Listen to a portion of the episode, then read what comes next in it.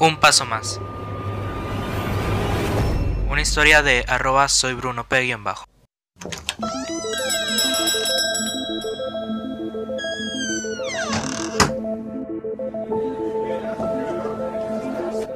Salí de la biblioteca y ahí está mi hermano. Y no sé si volver a llamarlos mamá y papá. Estaban en el punto de reunión. Papá estaba desesperado buscándome. Y mostró un alivio. Yo no podría decir lo mismo. Regresamos a casa.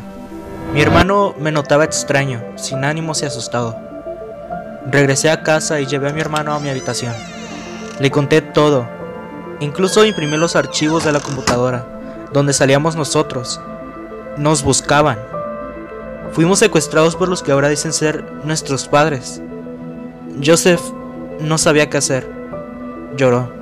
Fue el que más sufrió, pero yo tenía que ser fuerte para que él y yo podamos encontrar la solución a todo esto. Así que decidimos hacer un plan de escape. No sería fácil. Como recuerdan, nosotros vivimos en una mansión, en medio del bosque. Teníamos toda la casa con una cerca y la única salida es la entrada principal. O podríamos escapar haciendo un agujero en la cerca. Decidimos que era mejor escapar por la cerca, ya que era más fácil de cruzar. Esperamos para que fueran las 3 de la mañana para escapar.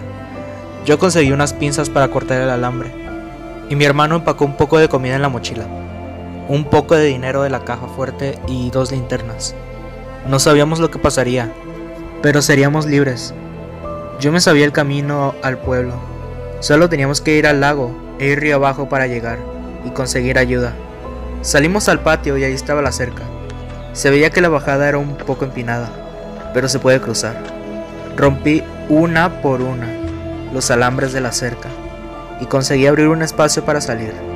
Primero salió mi hermano, después le pasé la mochila y por último salí yo. Era muy noche y todo estaba oscuro. Llegamos al lago y seguimos río abajo. Y llegamos al pueblo y dormimos en una banca del parque para esperar que sea de mañana. Amaneció y todo estaba empezando a abrir. Mi hermano y yo llegamos a una tienda para preguntar qué ciudad quedaba cerca del pueblo. La señora nos dijo que podríamos llegar a la ciudad en una hora. Sí íbamos en autobús. Compramos boletos y nos subimos en el autobús para jamás regresar. No sabríamos qué habría más adelante. Para nosotros. Para empezar de nuevo pero estábamos dispuestos a salir de ahí, dar un paso más.